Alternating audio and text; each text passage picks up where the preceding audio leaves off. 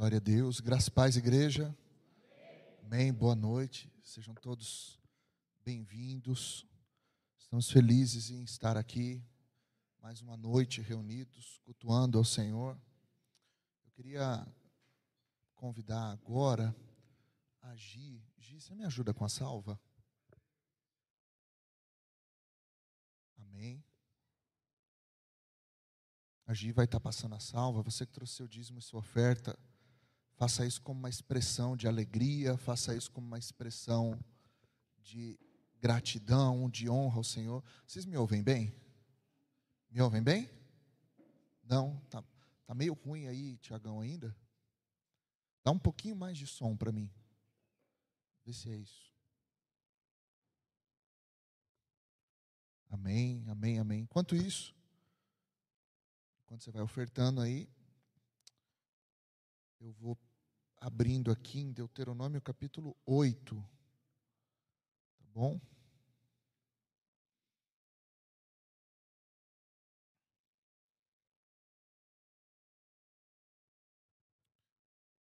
Amém. Faça isso com uma expressão de alegria, de honra.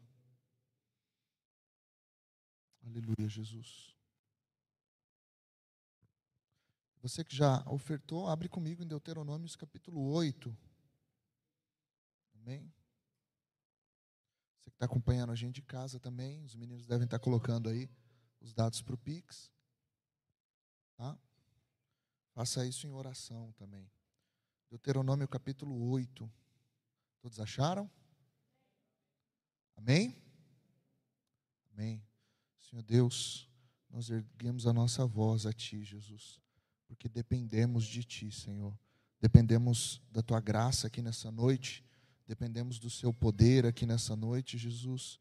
Nós dependemos da Sua vida em nós, Pai.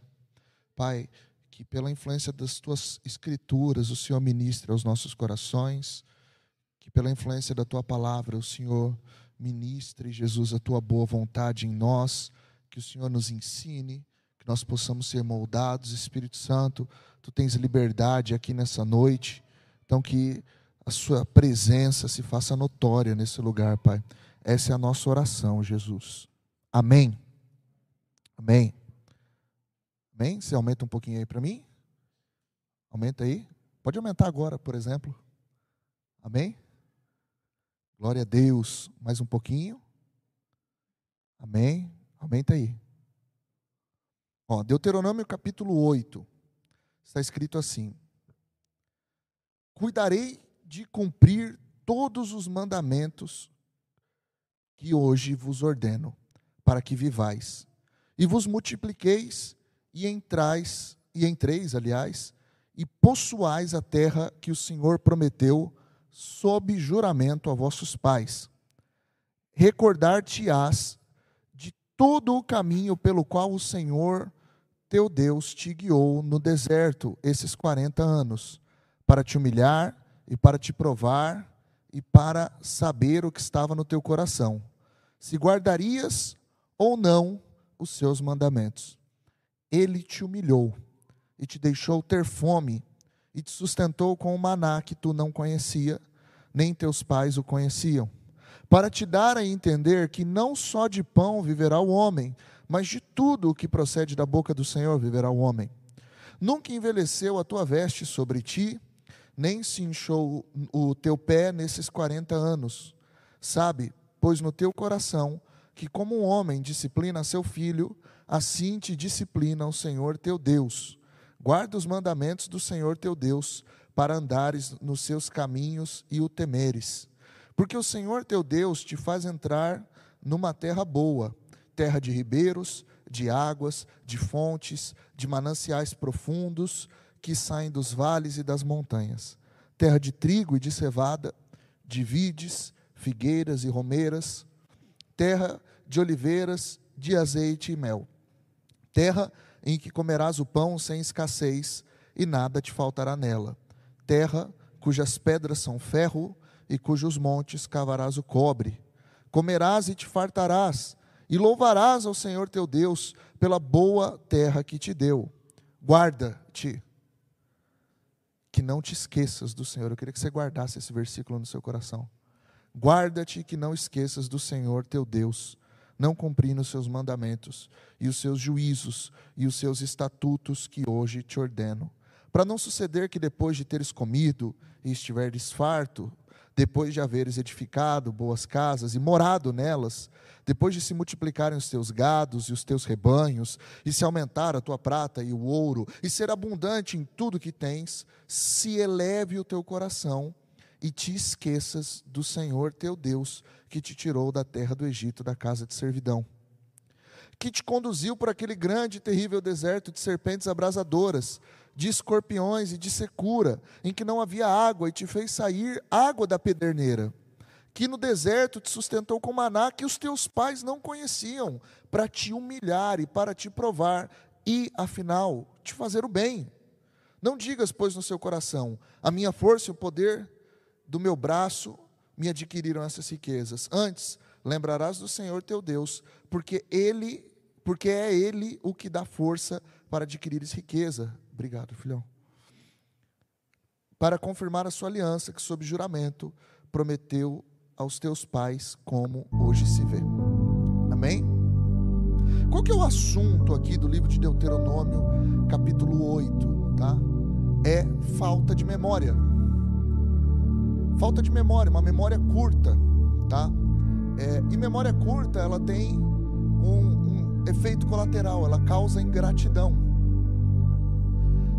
O que, que o Senhor está falando aqui no verso 2? Recorda-te. As duas advertências que ele faz mais adiante é não te esqueças. É, é, engraçado que quando a gente lê o livro de Deuteronômio, a gente não está lendo o Senhor dando a sua lei a Moisés e ao povo do Egito. O que nós lemos em Deuteronômio é Moisés repetindo diante da tenda da congregação a lei para os filhos daqueles que saíram do Egito e morreram no deserto. Deuteronômio significa repetição das leis. Então ele está repetindo as leis para filhos que talvez não tiveram a oportunidade de ouvir a história do seu pai, ou muitos que ouviram, mas agora Moisés está dando testemunho de algo que ele viveu. O dilema aqui é: ei, vocês não podem se esquecer que vocês eram escravos. É, é engraçado que hoje a gente vive uma, um evangelho suavemente adulterado, que ninguém mais pode. A, a gente tem a impressão que Jesus apagou o nosso passado. Gente, Jesus não apagou o nosso passado, Jesus pagou o nosso passado. Tem uma cédula de dívida quitada. Deus vai lançar tudo no mar de esquecimento, mas o nosso passado é evidente. Se Deus ignorasse todos os erros e todo o passado dos homens, nós não teríamos a Bíblia relatando tantos erros, a gente não teria uma Bíblia relatando os fracassos de Davi e os fracassos de tantos reis. Qual que é o ponto? O ponto é que em Deuteronômio 8, Deus está usando a miséria dos homens, Deus está usando o fracasso dos homens para fazê-los um convite para permanecerem na sobriedade. Eles estavam prestes a entrar na terra prometida, eles estavam prestes a entrar numa terra que, de acordo com o relato bíblico, a pedra era como ferro, se você escavava, você tinha cobre. Tudo o que tinha naquela terra era prosperidade. Tinha mel, tinha azeite, tinha é, é romãs. Talvez você olhe aqui e fale assim: Poxa, Bruno, romã, romano. Você compra aquela maçã da turma da Mônica? Vocês compram? Gostosinho, né? Na época não tinha o equivalente a essa romãzinha aqui. Bruno, mel, nossa, por que, que o pessoal. Na época não tinha açúcar. Então, ter mel para adoçar algum prato ou para fazer algum alimento doce, isso era uma iguaria. Não se produzia, não tinha apicultura que produzia isso de forma industrializada. Então, isso era, isso era sinal de que Deus estava se preocupando em dar delícias para o seu povo, em dar cuidados, mimos para o seu povo ali de alguma forma. Mas o Senhor está fazendo uma advertência para eles. O Senhor está falando: cuidado para vocês não se esquecerem quem vocês são, de onde eu tirei. Cuidado para vocês não acharem que foi a força do braço de vocês. Cuidado, porque vocês vão chegar na terra e quando vocês chegarem lá, vocês vão ser gratos, vocês vão se alegrar, vocês vão estar satisfeitos, vocês vão desfrutar. Mas depois de um tempo, pode ser que vocês digam: foi o meu braço que conseguiu essa riqueza. Olha como eu sou bom, olha o tanto tanto que eu amontoei, olha o tanto que eu construí. E o Senhor está dizendo antes: não se esqueça, eu fui o Deus que te humilhei. Não, não foi o diabo, não foi uma macumbaria que fizeram para você, Moisés. Foi eu, Deus, que te humilhei. Para quê? Para no final te fazer o bem, porque eu sou como um pai que corrige um filho a quem ama. Eu queria te mostrar que nem só de pão vive o homem, mas de toda palavra que sai da boca de Deus. Tanto ele falando que ele é um pai que corrige um filho que ama, é a citação que a gente, a gente vê o autor de Hebreus citando em Hebreus 12, quanto essa passagem que ele diz que nem só de pão vive o homem, é a forma como Jesus usa para enfrentar o seu deserto, o seu momento de tentação. Esse texto de Deuteronômio 8 é fantástico, porque ele é um convite a não perdermos a memória do que Deus fez. Toda vez que se fazia um, um, um, um altar, a ideia era fazer um memorial. Era, era trazer à memória coisas que Deus fez, estabelecer um lugar que se lembraria.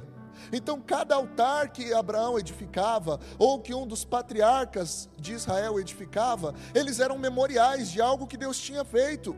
O Senhor tinha o cuidado de deixar aquilo ali, por quê? Para que o povo não esquecesse, para que o povo não trouxesse glória para si. Quem esquece o seu passado, esquece a sua identidade. Quem esquece o seu passado, quem esquece a sua história, esquece a sua identidade. E o diabo, ele é perito em roubar a sua história, em apagar o seu passado. Ele sim quer apagar o seu passado. Deus, Deus quer quitar a dívida que há no teu passado. Mas a postura de quem foi alcançado por Deus, eu sempre falo sobre isso, a postura de quem foi alcançado pela graça, ele não é alguém que está mimado, batendo o pé, reivindicando. Ai, Senhor, e meu Citroën que não sai. Não, ele é um coração grato, se lembrando de tudo que o Senhor fez até aqui. A alegria, biblicamente falando, o motivo da alegria não mora no futuro. A igreja é convidada na Santa Ceia a fazer memória de Cristo, porque a ideia de Deus é que a alegria não seja um evento futuro, Alegria seja a capacidade de estar satisfeito com o que Deus já fez. Então, faça memoriais, faça festas, traga à memória coisas que Deus fez. Se lembre do sacrifício da cruz, se lembre de onde Ele te tirou. Por quê? Porque no dia mau você vai se lembrar de Deus, mas no dia bom pode ser que você se esqueça dele. Então, esse, esse texto de Deuteronômio, ele é uma vacina muito importante que Deus quer aplicar no meu e no seu coração. Por quê? Porque no livro de 2 Timóteo, capítulo 3, verso 2, a partir do verso 1 diz que nos últimos dias viriam tempos difíceis. E entre as causas de tempos difíceis, um dos aspectos era que os homens seriam ingratos.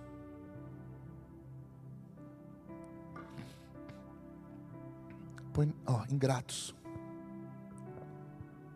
Então, quando eu olho aqui para Deuteronômio 8, e o Senhor está tá trazendo aqui para o povo, ele traz toda uma narrativa de como é a terra. Ele está dizendo: a terra é boa, fui eu que preparei.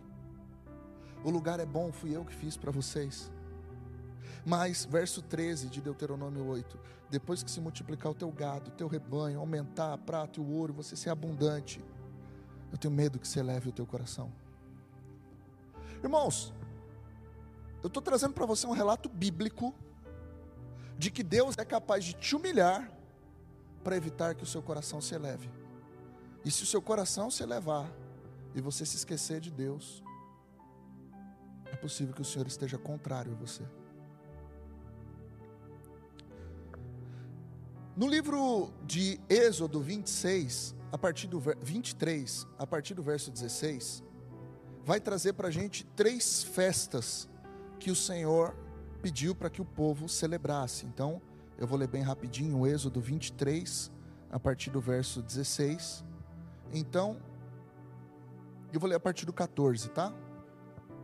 Está escrito assim: ó, três vezes no ano me celebrareis festa como que você acha que era essa festa aqui? Era uma festa, todo mundo se reunia, ficava. Irmão, tinha celebração, tinha alegria, tinha música, tinha dança, tinha dufe, tinha vestes, vestes de dança, tinha comida, tinha fartura. A festa, a gente fica impressionado com essas festas que viram à noite. Aqui a gente vai ver festa que durava sete dias. E o povo celebrando, e o povo adorando. Mas por que, que Deus é um Deus. Deus escreveu como mandamento festas, exatamente. E qual era o motivo das festas? Era lembrar o que ele já fez. Porque se você não conseguir se manter celebrando o que ele já fez, pode ser que a sua memória esteja sendo apagada aos poucos. Então, três vezes no ano me celebrareis festa. Guardará a festa dos pães asmos, não sei quem lembra, eu já ministrei aqui. Os pães asmos era farinha, anota a receita, farinha e água. Depois eu passo mais detalhes. Era só isso. Agora imagina você próspero. Você conhece um judeu? Quem conhece judeu aqui hoje? Tem algum amigo? A gente tem um banco safra lá em São Paulo que é de judeus. A gente tem vários judeus que são homens muito prósperos. Você imagina o que é um judeu comemorar a festa do pão asmo? Vou dar um outro exemplo aqui então. Quem é que gosta de fazer dieta? Você fala, ah, eu não posso ver uma dieta que eu quero fazer. Tem alguém que gosta? Que você fala, hum, arroz integral, que delícia. Não? Se você pudesse, você comeria tudo com manteiga, açúcar e bacon. Quem que vai comer? Um pão asmo. Não tem sal, não tem nada, é farinha e água. E lá é farinha e água. Agora imagine esses ricaços celebrando a festa dos pães asmos. Como que funciona? Sete dias você comendo só pão asmo. Pão asmo. Você tinha condição de ter mais, mas pão asmos. A humilhação. Sete dias. No último dia, você celebrava comendo um cordeiro. Por que, que Deus fazia eles celebrarem os pães asmos? Porque o Senhor queria acender na memória deles que um dia aquilo foi a refeição toda deles. Aí, uma segunda festa, sete dias comerás pães asmos, como te ordenei, ao tempo apontado no mês de Abibe, porque nele saíste do Egito. Então o motivo é que você saiu do Egito. Ninguém apareça de mão vazias perante mim. Aí no verso 16 vai falar da segunda festa. Guardará a festa da cega, dos primeiros frutos do teu trabalho, que houveres semeado no campo, a festa e a festa da colheita, a saída do ano, quando recolheres do campo o fruto do seu trabalho. Então tinha três festas: a festa dos pães asmos, a festa da cega ou a festa de Pentecostes. E qual que era a ideia do Pentecostes? É quando o primeiro fruto brotava na terra. Então, quando o primeiro fruto brotava na terra, você pegava aquele fruto e oferecia a Deus. Essa era a festa. Por quê? Para mostrar que ele tem primazia em tudo. Então se traria as suas ofertas. Por quê? Porque eu precisava sentir o dano financeiro da oferta para se lembrar que é do Senhor que provém todas as coisas. Aí a colheita acontecia, no final da colheita, quando estava todo mundo abastado, Agora vamos comemorar, agora vamos fazer um banquete lá em casa, uma festona. O Senhor propõe uma festa chamada Festa dos Tabernáculos. Então tem três festas perpétuas que se celebram em Israel: festa dos pães asmos, festas dos, do Pentecostes e festa dos tabernáculos. São as três festas que se celebram. Pães asmos, sete dias comendo é um pão que é farinha e água. Depois você vai pegar o primeiro. Sabe quando você escreve um livro e você, ó, oh, o primeiro exemplar eu vou dar para minha esposa que sempre acreditou em mim. Ou você pega o primeiro pedaço de bolo, né? O Mateus, eu lembro que quando era o aniversário dele, ele não queria magoar a gente. Ele falava assim: o primeiro pedaço de bolo vai para a mamãe. E o segundo primeiro pedaço de bolo vai para o papai. Aí eu falava, é o segundo primeiro pedaço, né? Sensacional. Mas ele queria me honrar com aquilo. Essa era a ideia de quem honrava o Senhor na festa do Pentecostes. E a terceira é a festa do tabernáculo, que você pegava todo mundo próspero com suas casas e botava todo mundo para morar numa cabana feita de galhos. E por que, que Deus fez isso? Vamos ler um pouco mais então. É, livro de Levítico. Então, isso daqui é o Senhor falando ao povo através de Moisés. Levítico 23, verso 33. Disse mais o Senhor a Moisés: Fala aos filhos de Israel, dizendo: Aos 15 dias desse mesmo me, desse mês sétimo, que equivale a, um, a metade do nosso mês de outubro aqui, tá? Será a festa dos tabernáculos ao Senhor por sete dias. Ao primeiro dia haverá santa convocação. Nenhuma obra serviu se fareis. Aqui essa santa convocação é um tocar de trombeta. Sete dias oferecereis ofertas queimadas ao Senhor. Ao oitavo dia tereis santa convocação e oferecereis ofertas queimadas ao Senhor. É uma reunião solene, nenhuma obra servil fareis, são essas festas fixas do Senhor que proclamareis para santas convocações, para ofereceres ao Senhor oferta queimada, holocausto e ofertas de manjares, sacrifício e libações, cada qual em seu dia próprio, além dos sábados do Senhor, das vossas dádivas e de todos os vossos votos e das vossas ofertas voluntárias que dareis ao Senhor. Então, a festança que eles tinham era momento de se ofertar ao Senhor. E libação, para quem não sabe, era uma oferta derramada. Então você derramava um leite, você derramava uma água, você derramava alguma coisa ali no altar como uma forma de ofertar ao Senhor. Então, verso 39. Porém, aos 15 dias do mês sétimo, quando tiveres recolhido o produto da terra, celebrareis a festa do Senhor por sete dias ao primeiro dia e também ao oitavo, haverá descanso solene, um descanso sagrado, um descanso santo. No primeiro dia tomareis para vós outros frutos das árvores formosas, ramos de palmeiras, ramos de árvores frondosas, salgueiros de ribeira, e por sete dias vos alegrarei perante o Senhor vosso Deus. Celebrarei essa festa ao Senhor por sete dias cada ano, sete dias cada ano. É estatuto perpétuo pelas vossas gerações no mês sétimo a celebrareis. É um estatuto perpétuo. O que é um estatuto perpétuo? Não pode ser revogado, nunca vai ser cancelado. Sete dias habitareis em tendas de ramos, todos os naturais de Israel habitarão em tendas. Então a ideia era morar em tendas enquanto se celebrava ao Senhor.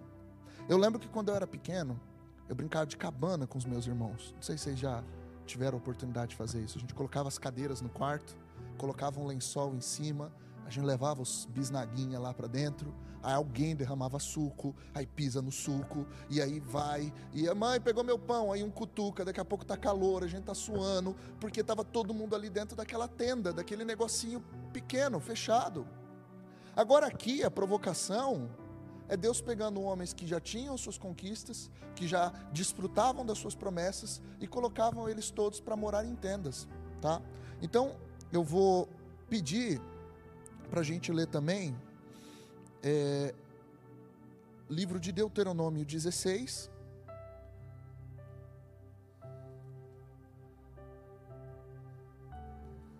A partir do verso 13. Eu não vou ler aqui, mas se você quiser anotar a referência, em Números 29, 13, tem o cronograma completo. O que, que se fazia em cada um dos dias? Tinha uma celebração para cada dia, tinha uma programação de festa durante cada um daqueles dias. O livro de Deuteronômio 16, 13, agora que nós vamos ler, eu queria que você notasse a frequência da palavra alegrar-te-ás ou alegre-te, né?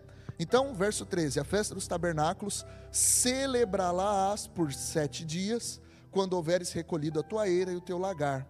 Alegrar-te-ás na tua festa. Primeira vez aí, alegria. Aí ele diz: Tu e o teu filho, e a tua filha, e o teu servo, e a tua serva, e o levita, e o estrangeiro, e o órfão, e a viúva, que estão dentro das tuas cidades. Sete dias celebrarás a festa do, ao Senhor teu Deus, no lugar em que o Senhor escolher, porque o Senhor teu Deus há de abençoar-te em toda a tua colheita e em toda a tua obra das tuas mãos pelo que de todo te alegrarás. Três vezes no ano, todo varão entre ti aparecerá perante o Senhor teu Deus, no lugar que se escolher, na festa dos pães asmos, na festa das semanas e na festa dos tabernáculos. Porém, não aparecerá de mãos, mãos vazias perante o Senhor. Cada um aparecerá na porção em que possa dar, segundo a bênção que o Senhor seu Deus lhe houver concedido. Então, um aspecto principal dessa festa do tabernáculo é a alegria. Glória a Deus. Então tinha que celebrar muito, ninguém chegava de mão vazia, ofertas e mais ofertas, e as pessoas celebrando, e canções, eram citados os salmos de 113 a 118, cada um desses salmos num dia, sendo que o salmo 118 fala sobre as promessas da vinda de Jesus, do Messias, para o povo de Israel. Então está todo mundo celebrando, muito legal. Não era legal. Irmãos, quem pega trem todo dia aqui? Se Deus te der condição, primeira coisa que você abandona.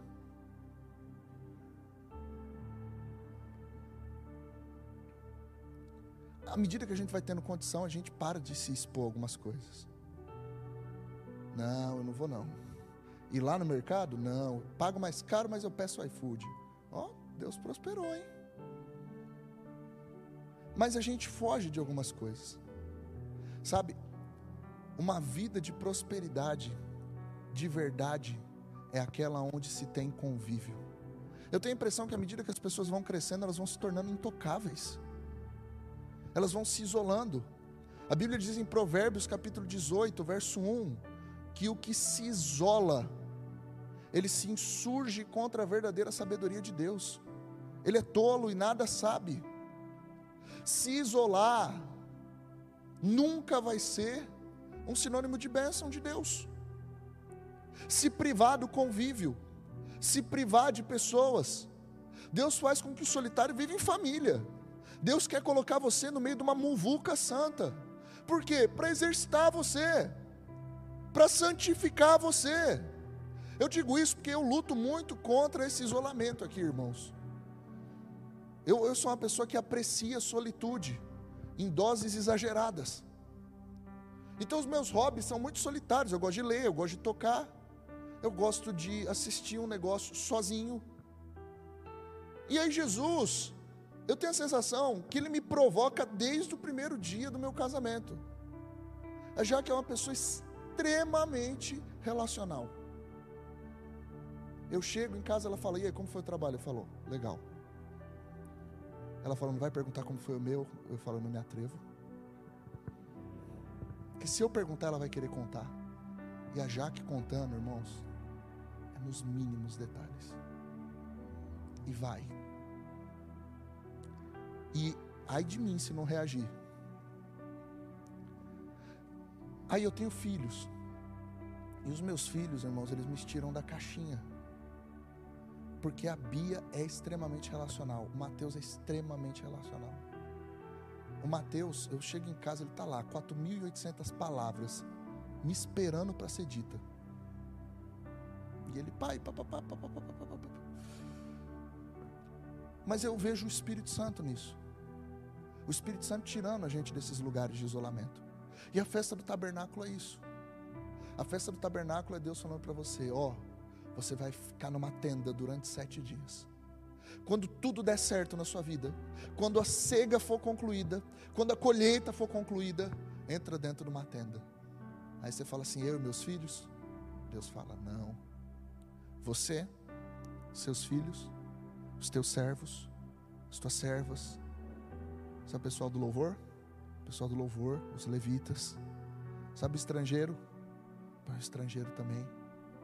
Aquela pessoa que apareceu uma vez, você nem conhece. Sabe o órfão?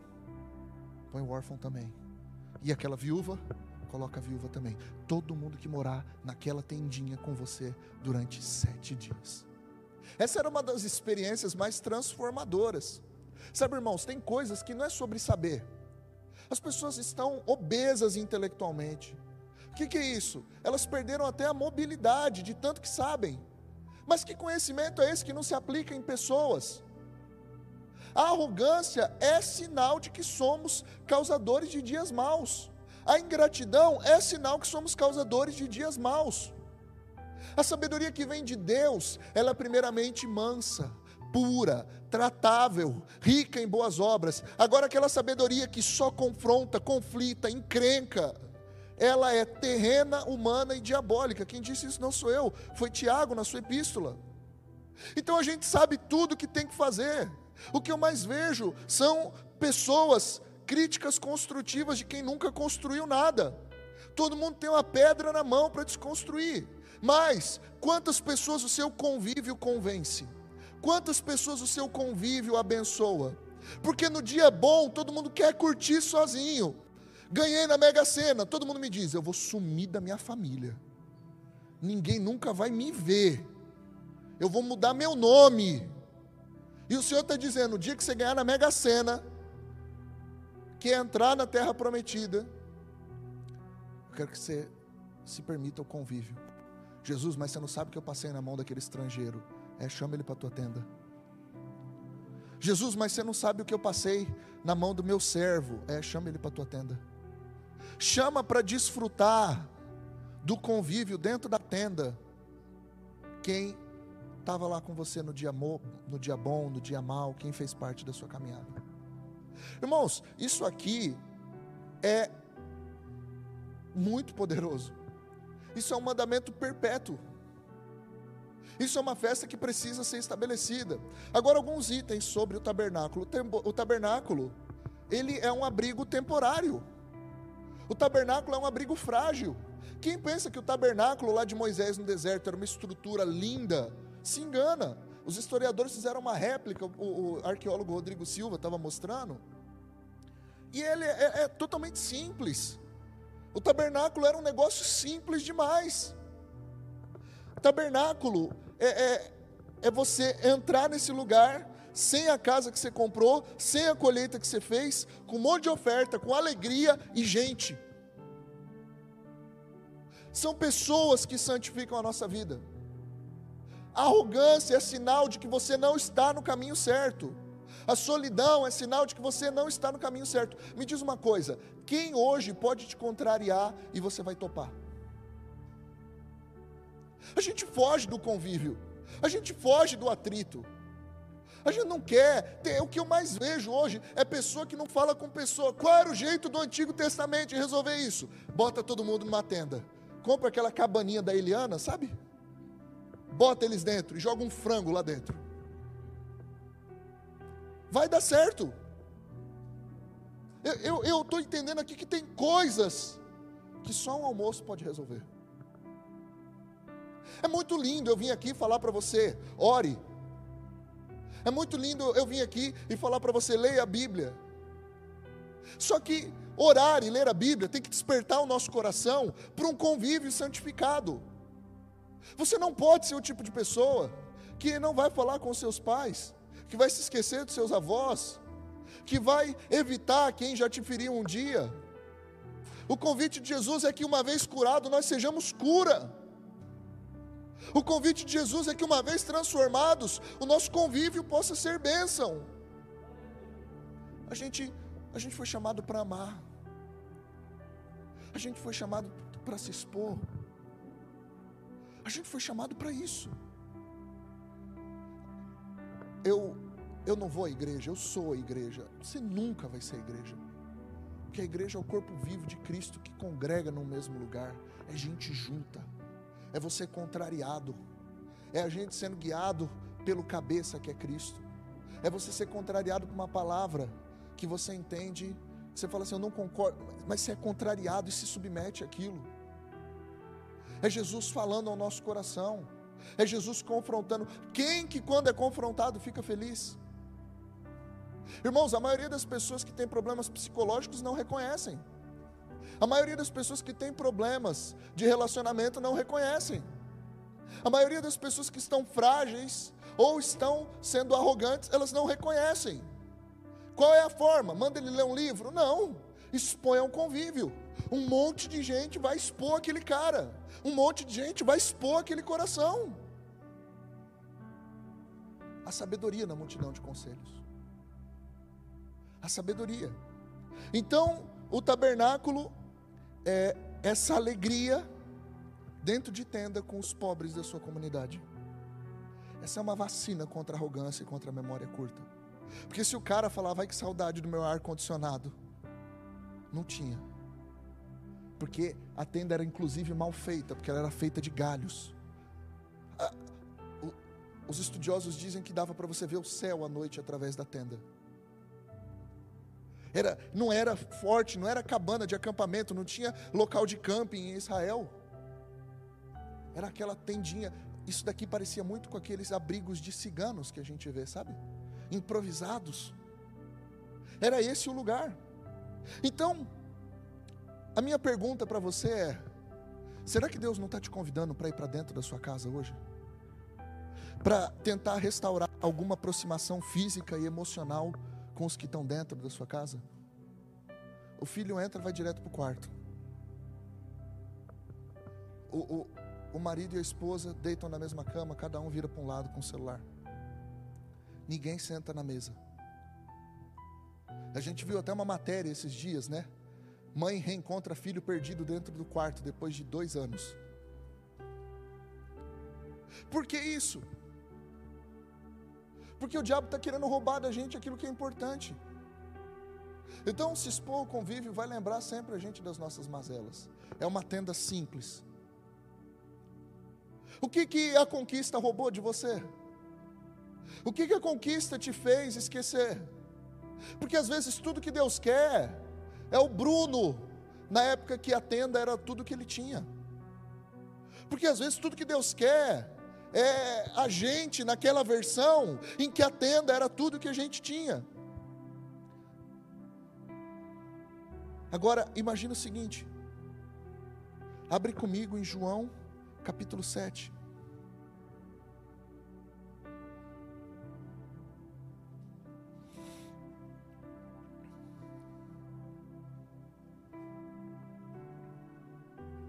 Em João capítulo 7, os irmãos de Jesus começam afrontando ele. Ele estava sendo perseguido, estava todo mundo querendo matar ele. E os irmãos falam: sobe lá, para a festa, para a multidão, porque não há ninguém que queira ser conhecido, que não se revele a público. E aí depois você lê o capítulo 7, eu não vou ler porque ele é extenso.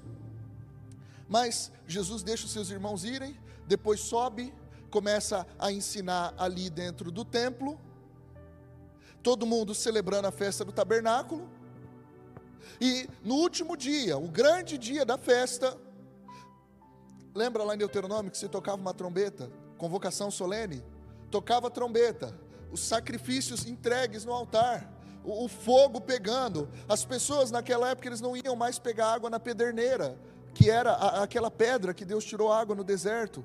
Eles iam pegar água no tanque de Siloé. Então as pessoas voltavam com água do tanque de Siloé e jogavam sobre as suas ofertas. Enquanto estão fazendo isso, Jesus, ele aparece no meio da festa. Verso 37, no último dia, o grande dia da festa, levantou-se Jesus e exclamou: Se alguém tem sede, venha a mim e beba. Quem crer em mim, como diz a Escritura, do seu interior fluirão rios de água viva. E isso ele diz com respeito ao Espírito que havia de receber os que nele crescem, pois o Espírito até aquele momento não fora dado, porque Jesus ainda não havia sido glorificado. Então, os que dentro do povo tinham ouvido essas palavras diziam: Esse é verdadeiramente profeta. Outros diziam: Ele é o Cristo. Então, Jesus aparece no meio da festa dos tabernáculos para dizer: Não é mais água da perderneira, eu sou a rocha de que flui a água da vida. Eu não vou saciar a sua sede só no deserto. Eu posso saciar a sua sede existencial. Eu posso saciar a sua sede. Eu posso suprir essa necessidade que você tem aí dentro. Irmãos, alegria é um negócio engraçado, né? A gente define e depois a gente mesmo desfruta. Porque você já parou para pensar que a ideia de alegria é você que cria? Aí a gente vai lá e define: ah, alegria é comprar uma casa. Eu, com 23 anos de idade, tive a oportunidade de comprar uma casa própria. Comprei minha casa, entrei dentro da casa, falei: agora eu tenho uma casa, eu estou aqui dentro dessa casa que é minha, eu vou bater na parede, porque é minha casa, ninguém vai reclamar. Eu posso fazer o que eu quiser na minha casa. Olhei para um lado, olhei para o outro, falei para minha esposa: vamos dormir na casa da minha mãe hoje? Por quê? Porque estava chato. Sabe o que os milionários estão dizendo? Ele está dizendo assim: nosso desejo é que todo mundo fique milionário o mais cedo possível, para descobrir que a felicidade não mora aqui. Eu tenho um amigo multimilionário lá no centro de São Paulo que um dia ele falou para mim: Posso de trem com você para sua casa? Eu falei assim: como assim você quer ir de trem? Ele falou: eu quero de trem. Eu falei: você já andou de trem? Ele falou: não, no Brasil. Eu falei: tá bom. Ele falou: vou pegar alguma coisa para a gente comer. Aí ele foi pegar. Ele me volta com dois cocos verde. Eu falei: onde você vai? Ele falou: vou pegar o trem. Eu falei: você não, você não conhece a Praça da Sé, né? Por que, que ele fez isso? Por que, que ele veio de trem? Porque não está lá a felicidade, não está na conquista. alegria não é um bolo que você faz para amanhã, não é a foto que você viu no Instagram. É, tá todo mundo depressivo, tá todo mundo doente. alegria não é isso. Alegria não é o que eu vou ser, alegria não é o que eu vou ter, alegria não é o que eu vou conquistar, alegria é o que já aconteceu. Jesus está olhando para aquele monte de gente na festa do tabernáculo, dizendo: talvez vocês se esqueceram que Deus alimentou vocês no deserto, talvez vocês estão esquecendo que Deus deu água para vocês, então quem tem sede, vem a mim e beba. Quando ele diz isso, ele está invocando para si aquela profecia de Ezequiel 47, que diz que fluiria do trono fluiria da cidade de Jerusalém rios de águas vivas que purificariam as nações. Ele está invocando para si profecias de Zacarias capítulo 14, que diz que as águas fluiriam e ele curaria as nações. Quando Deus chama a gente para o tabernáculo, Ele está querendo restaurar da gente o que é alegria de verdade. E a sua alegria não está no evento que vai acontecer. A sua alegria está no evento que aconteceu há dois mil anos atrás. Ele se entregou por você numa cruz.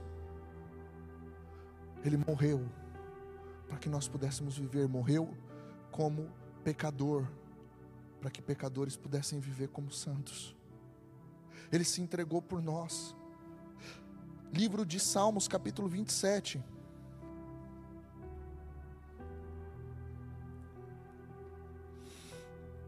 O salmista Davi, ele está orando aqui. E ele está dizendo: O Senhor é a minha luz e a minha salvação, de quem eu terei medo? O Senhor é a minha fortaleza, é a fortaleza da minha vida, quem temerei? Quantos malfeitores me sobrevêm para me destruir? Os meus opressores e inimigos, eles tropeçam e caem. Ainda que um exército se acampe contra mim, não se atemorizará o meu coração. Se estourar contra mim uma guerra, ainda assim terei confiança. Uma coisa peço ao Senhor, e a buscarei que eu possa morar na casa do Senhor todos os dias da minha vida, para contemplar a beleza do Senhor e meditar no seu santo templo. Só tem um ponto: não tinha templo quando Davi escreveu isso o templo dele, a casa do Senhor, está no verso 5: Pois no dia da minha adversidade, ele me ocultará no seu pavilhão. Em algumas traduções, pavilhão se traduz como tabernáculo, tenda. No recôndito do seu tabernáculo me acolherá e elevar-me-á como uma rocha. Agora será exaltada a minha cabeça acima dos meus inimigos que me cercam. No seu tabernáculo oferecerei sacrifício de júbilo e cantarei e salmodiarei o Senhor. Irmãos, quem que fugindo de uma guerra se esconde numa tenda? A gente quer uma casa forte. A gente quer ir para as muralhas. O salmista Davi está dizendo: me esconder nas tuas tendas é mais seguro do que me esconder nas minhas muralhas. Me esconder no teu tabernáculo é mais seguro do que me esconder nas minhas fortalezas. Esse lugar simples de moradia, para ele era suficiente. Só que toda essa festa do tabernáculo, ela, ela aponta para um significado profético que está em João capítulo 1, verso 14. Em João capítulo 1, verso 14 diz assim: E o Verbo se fez carne e habitou entre nós, cheio de graça e verdade, e vimos a sua glória como a glória do unigênito do Pai. Essa palavra habitou aqui, no original é tabernaculou. Ele veio morar no meu tabernáculo. Ele fez morada no, meu, no nosso meio. Ele veio estar conosco. Então a festa do tabernáculo, ela me aponta para o fato de que lá atrás o Senhor me fez morar em tendas. Só que agora, essa tenda virou um lugar seguro, melhor do que muita fortaleza, porque esse tabernáculo hoje é habitado pelo Espírito Santo de Deus. Deus habita na sua vida. Talvez você está dizendo assim, mas essa tendinha, mais ou menos, que eu estou oferecendo para Ele. Sabe, irmãos, Deus habita na sua vida. O Senhor, Ele está no nosso meio. É engraçado, né? A Bíblia diz em Efésios capítulo 1, verso 4, que Ele me elegeu nele, Ele me tirou de dentro dele. Eu habitava nele. Aí Ele soprou sua vida em mim. Aí, agora Ele veio morar comigo. Aí Jesus falou: Eu vou no céu preparar morada, eu vou preparar tabernáculo para vocês, mas eu não vou deixar vocês órfãos. Eu vou enviar o meu espírito para que enquanto vocês não morem comigo, eu more com vocês. Em Apocalipse capítulo 21 diz que naquele tempo, naquele dia, que ele vai enxugar dos olhos toda lágrima, vai descer do céu uma nova Jerusalém, ele vai habitar no meio do seu povo. Então a festa dos tabernáculos, como mandamento perpétuo, é a lembrança de que o Senhor habita no nosso meio.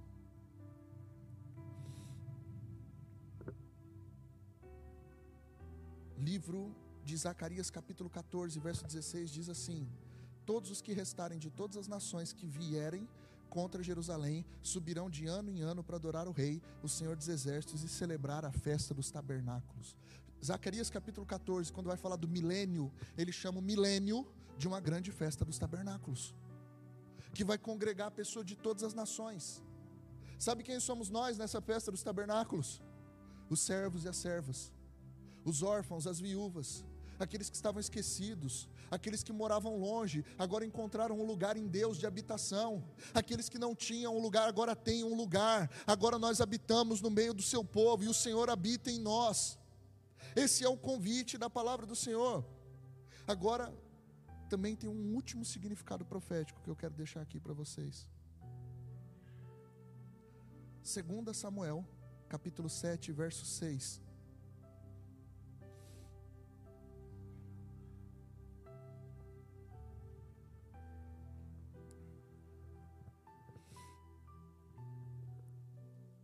Porque em casa nenhuma eu habitei desde o dia em que fiz subir os filhos de Israel do Egito até o dia de hoje mas eu tenho andado em tenda, em tabernáculo.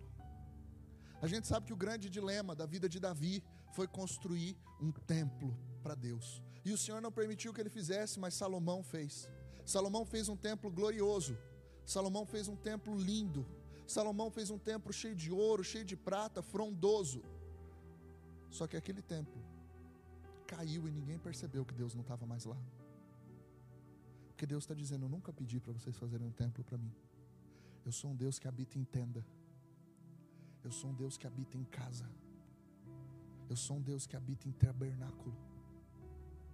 Existe um, um, uma palavra profética no livro de Amós, capítulo 9, 11, diz assim: Naquele dia eu levantarei o tabernáculo caído de Davi, repararei as suas brechas, levantando das suas ruínas, restaurá-lo-ei como fora os seus dias da antiguidade. Livro de Isaías 16, verso 5: Então um trono se firmará em benignidade sobre ele, no tabernáculo de Davi se assentará com fidelidade um que julgue, busque o juízo e não fazer e, e, e não tarde em fazer justiça.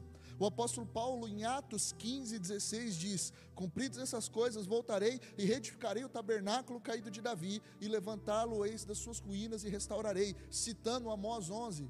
O que, é esse restaurar do tabernáculo de Davi? Por que Deus não restaura o templo de Salomão?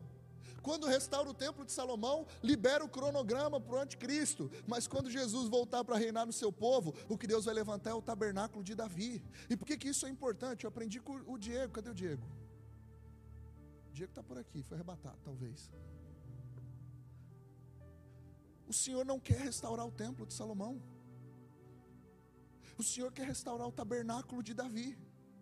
Era simples? Era, mas tinha adoração. Era simples? Era, mas o povo se alegrava na dança. Era simples? Era, mas o Espírito de Deus estava no meio deles. Irmãos, eu estou entendendo de Deus que o Senhor está nos chamando para restaurar o seu tabernáculo em nós. Quantas vezes o Espírito Santo vai na tua casa, naquele colchão, três horas da manhã, onde ele costumava te encontrar de joelhos dobrados e ele já não te acha mais. Quantas vezes o Espírito Santo vem sobre a nossa vida, naquelas cadeiras que a gente costumava encher de lágrima, e ele já não nos acha mais lá.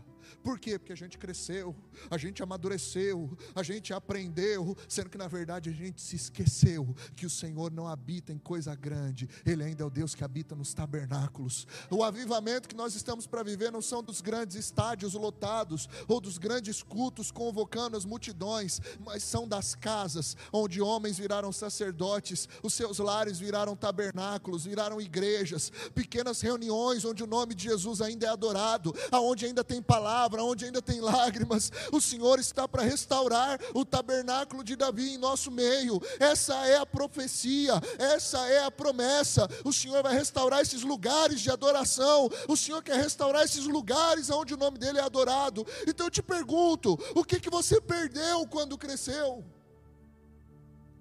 A gente pergunta para a criança, né? O que, que você quer ser quando crescer? Agora a gente tem que perguntar para os adultos: o que, que você deixou de ser quando cresceu? Quais são os lugares? Porque quando Deus te chamou, Ele te chamou exatamente por quem você era. E nós abandonamos a simplicidade que há em Cristo Jesus.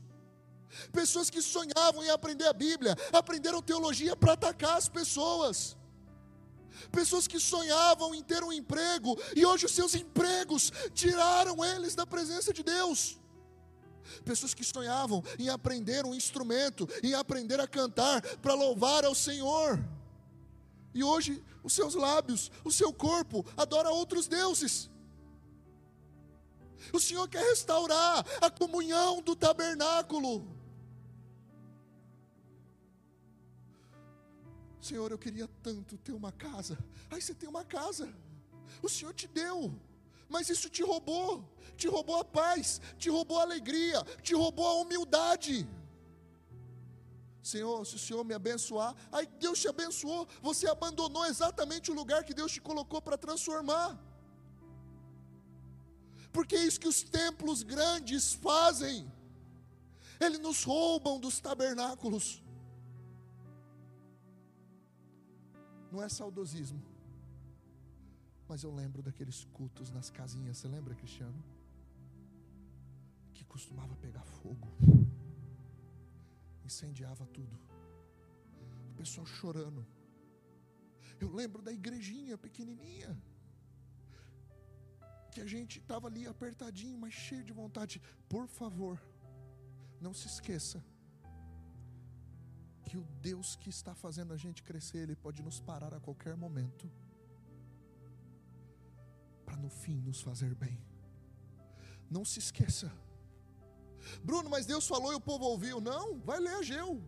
Ageu está dizendo assim: acaso é tempo de vocês habitarem em casas aparelhadas enquanto a casa do Senhor está em ruínas? Essa é a prova de caráter. Essa é a prova do nosso amor. É não abandonar o primeiro amor, é não esquecer de Deus quando as coisas dão certo. Irmãos, Rotatividade em igreja é um negócio absurdo. E é muito muito claro essas transformações. Todo mundo que chega, chega arrependido, com a culpa lá em cima. E todo mundo que sai, já não tem mais culpa, arrogância que está lá em cima. A gente se esqueceu que a gente é vaso na mão do oleiro, e que se tem alguém que é alguma coisa, é Ele. Ele é grande, ele é digno. E mesmo assim, um Deus que chama as estrelas pelo nome, que a terra é o escabelo dos seus pés, que nem os céus, nem os céus dos céus podem conter a sua grandeza. Esse Deus não habita em templos, ele habita em tendas. E aí, essa linguagem de tenda é maravilhosa, porque o apóstolo Pedro, na sua segunda epístola, capítulo 1, verso 13, ele diz assim: Também considero justo, enquanto estou nesse tabernáculo, despertar-vos com essas lembranças. Pedro está chamando a habitação dele, a vida dele de tabernáculo. Ele está dizendo: Eu estou aqui nessa habitação, nesse tabernáculo, nesse tipo de tenda. O apóstolo Paulo vai adiante, em 2 Coríntios capítulo 5, a partir do verso 1, ele diz assim: Sabemos que se a casa a nossa casa terrestre desse tabernáculo se desfizer, temos da parte de Deus um edifício, casa não feita por mãos, eterna, nos céus, e por isso, nesse tabernáculo gememos, aspirando por sermos revestidos na nossa habitação celestial, se todavia formos achados vestidos e não nus, pois na verdade, os que estamos nesse tabernáculo gememos angustiados, não porque queremos ser despidos, mas revestidos, para que o mortal, seja absorvido pela vida.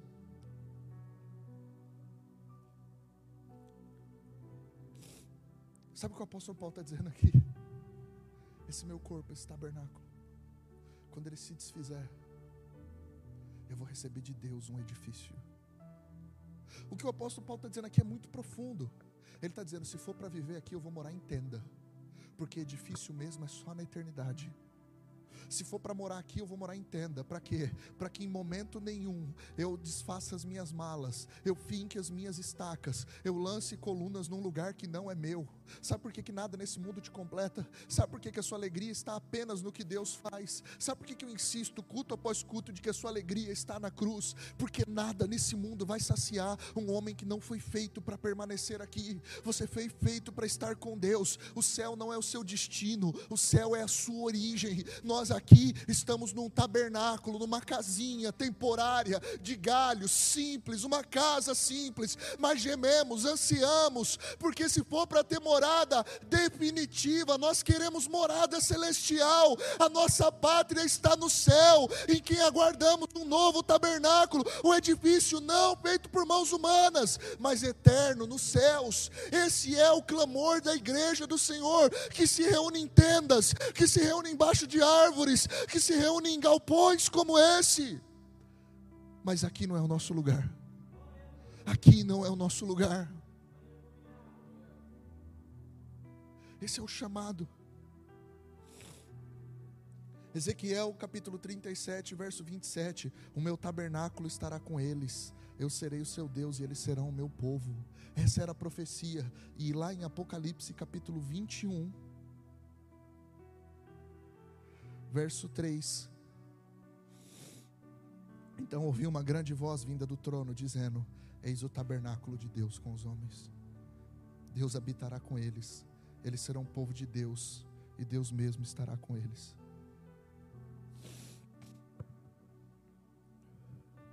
Você nunca mais devia se sentir sozinho. Toda vez que você for pecar, você devia se lembrar que Deus habita em você e o Espírito faz morada em você. Todas as vezes que você estiver se achando demais, se lembre: você mora numa tenda, você mora num tabernáculo. Quem é um homem para que Deus se lembrasse da gente? Quem é o um homem para que o visites? Mas Deus não só se conformou em te visitar, mas Ele fez morada em você. Chega em casa. Olha, é importante você ter responsabilidade financeira. Educar os seus filhos. Mas seus filhos precisam saber que isso aqui é um tabernáculo. Seus filhos precisam celebrar essa festa. Que lembra quando a gente não tinha nada. Que lembra quando a gente não era nada. E mesmo assim Deus habitou entre nós. A riqueza de quem celebra o tabernáculo é apenas o sacrifício que é feito ali. É a única coisa que ele tem nas mãos. Então, por favor, volte para a simplicidade do tabernáculo. Volte para a simplicidade de quando Deus podia falar com você através de uma cortina. A simplicidade daqueles que não precisavam de muito para se sentir felizes. Sabe, esquecer da nossa história é se esquecer que nós moramos num país de refugiados, que o Brasil acolheu pessoas de todo o mundo, que no meio de guerras com colonizadores, o Senhor fez desse lugar um abrigo para as nações. E aqui a gente tem brancos, negros, japoneses, orientais, todo mundo aqui. E a nossa história está sendo construída. Muitos que vieram do Nordeste para cá procurar uma chance de emprego Muitos que estão começando do zero. Isso não combina com uma igreja arrogante. Se a alegria do Senhor é a nossa força, que terrível é essa fraqueza da igreja infeliz, insatisfeita, porque os seus anseios estão no mundo, porque ela não tem o carro que ela queria ter, ela não tem as coisas que ela queria ter. Pessoas que a vida dela gira em torno apenas de um relacionamento conjugal, afetivo. As nossas crianças querem crescer para sair de casa. Por quê? Porque as nossas casas não é abrigo. Sabe, por um lado, o salmista Davi está orando e dizendo: Uma coisa eu peço ao Senhor, eu buscarei, eu quero estar na sua casa. E do outro lado, movimentos de desigrejado crescendo. De um lado, a gente tem o Senhor derramando bênção sobre o lar, sobre a família. Os seus filhos serão como ramos de oliveira ao redor da mesa. E do outro lado, os nossos filhos querendo sair de casa, porque o convívio com a gente é insuportável. De um lado, o Senhor convertendo o coração dos pais aos filhos e dos filhos aos pais. Do outro lado, filhos que já não falam mais com seus pais. O Senhor quer colocar todo mundo nesse mesmo tabernáculo. Porque se a gente vai morar no céu, meus irmãos, vai ter que ter convívio. A gente não pode estar disposto a passar a eternidade com gente que a gente não está disposto a cumprimentar. Como é que a gente congrega faz um ano nessa igreja e você não cumprimentou a pessoa aí do seu lado? Dá uma olhadinha, vê se, vê se esse rosto aí do seu lado é familiar. Por quê? Porque no final de tudo, irmãos, é tudo sobre estarmos aonde Deus está. Ninguém falou para onde iremos. A pergunta de Pedro é: para quem iremos? Senhor é a sua morada, o Senhor é o seu lugar. É por isso que você pode ficar completando, procurando migalhas de prazer em outros lugares. O Senhor é o seu lugar, o Senhor é a sua casa. Talvez você foi muito machucado, talvez você foi muito machucada por pessoas que não te trataram como Deus te trataria. Mas o Senhor nos convida a voltar para os seus tabernáculos, para os seus átrios, para os seus recônditos secretos, aonde Ele, com seu convívio, habita em nós e cura feridas. Jesus no nosso meio dizendo: Aquele que tem sede, vem a mim, e eu vou te dar de beber da fonte da água da vida. E aquele que beber dessa água jamais vai ter sede. Senhor, nossa oração que o Senhor nos confronte antes de sermos quebrados.